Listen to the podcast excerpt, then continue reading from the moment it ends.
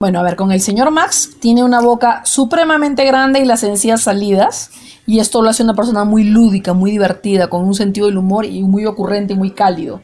Ahora, él es una persona que yo te aseguro que la gente lo quiere mucho. ¿Por qué? Porque él tiene lo que se denomina la lectura de rostro la cola de pez. La cola de pez son unas líneas que rodean la boca como si fuera el guasón, que tiene que ver con el encanto, que tiene que ver con la broma, que tiene que ver con la conexión con las personas. Ahora, el mentón curvado que tiene lo hace amable y esa nariz sumamente ancha también lo hace poder ser animador, trabajar. Es un hombre muy bueno, sin embargo ha perdido la intelectualidad. Yo diría que hace tiempo no estudia o está alejado de los temas intelectuales, sin que eso sea malo.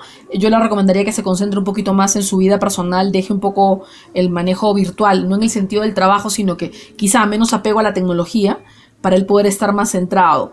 Eh, en, el caso del caballero, eh, sí habría que ver, que tener cuidado de no fijarse en personas más dominantes que él en el tema afectivo.